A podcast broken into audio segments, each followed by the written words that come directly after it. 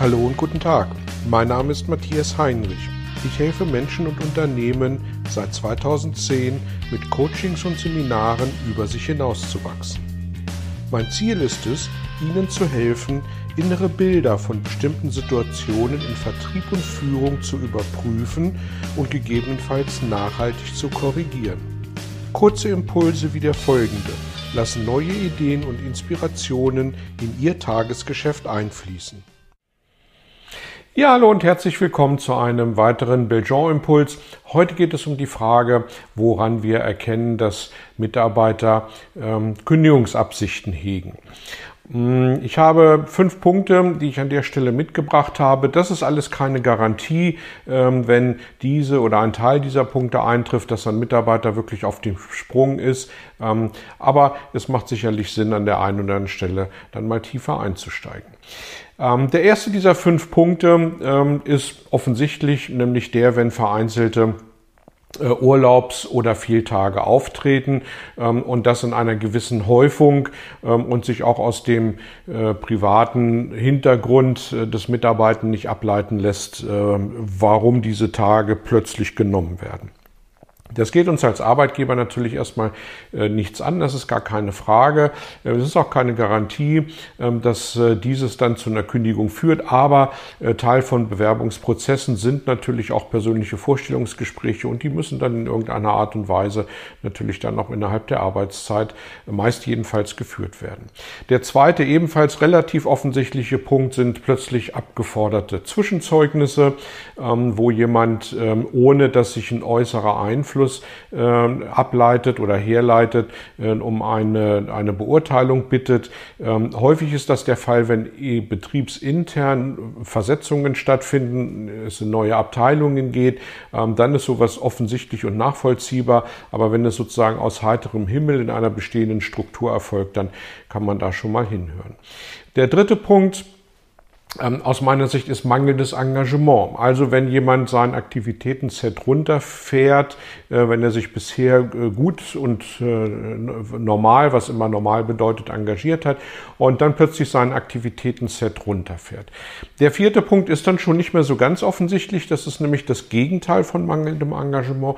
Das ist überbordendes Engagement, ähm, weil möglicherweise jemand dabei ist, seinen Arbeitsplatz aufzuräumen, ähm, in Hinblick auf ein Abschlusszeugnis sich nochmal ordentlich ähm, in Schale wirft, ähm, um dafür zu sorgen, dass entsprechende Bewertungen ähm, nochmal ein klein bisschen besser oder anders ausfallen und deswegen das überbordende Engagement.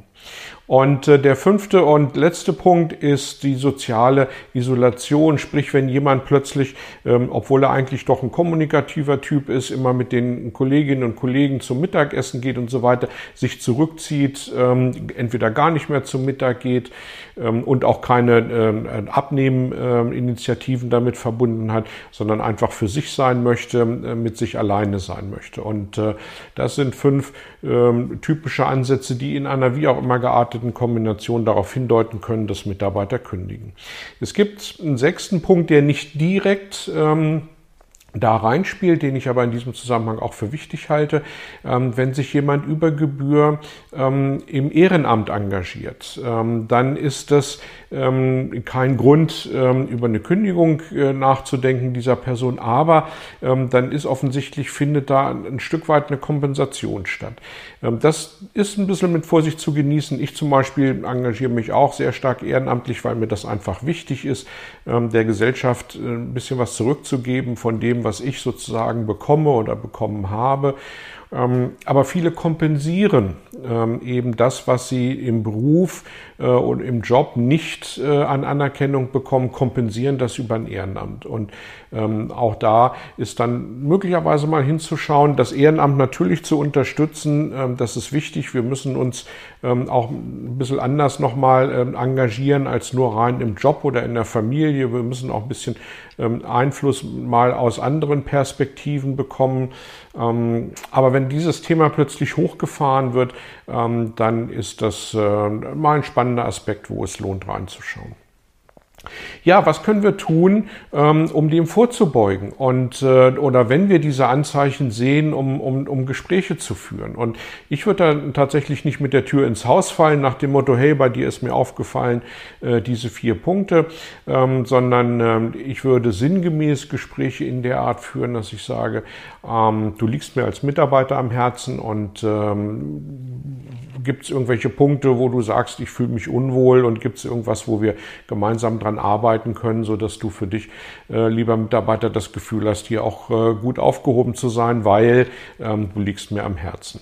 Das sind jetzt meine Formulierungen. Ähm, das muss für Sie nicht passen und bitte bleiben Sie, das ist ganz wichtig, authentisch, ähm, aber nutzen Sie Ihre Formulierungen, ähm, um da rechtzeitig auch zu erkennen zu geben, dass Sie ein Interesse haben, dass eben der Mitarbeiter, insbesondere dann, wenn es ein guter Mitarbeiter ist, dass der bleibt. Denn die Kosten für Neueinstellungen sind äh, locker das anderthalbfache eines Jahresgehaltes und damit häufig um einiges mehr als das, was eben vielleicht einen Austausch bringen kann. Und dazu kommt, dass natürlich sehr viel Know-how äh, auch verloren geht und das ist ein weiterer Grund, warum es bei insbesondere guten Mitarbeitern sinnvoll sein kann, hier Gespräche zu führen. Ja, ich wünsche Ihnen, dass Sie ähm, keine Mitarbeiter haben, die ähm, nicht in der sinngemäßen Auslastung laufen, die nicht gut produktiv unterwegs sind und ähm, dass sie Mitarbeiter haben, die gut und äh, zielführend äh, äh, bei ihnen unterwegs sind und arbeiten.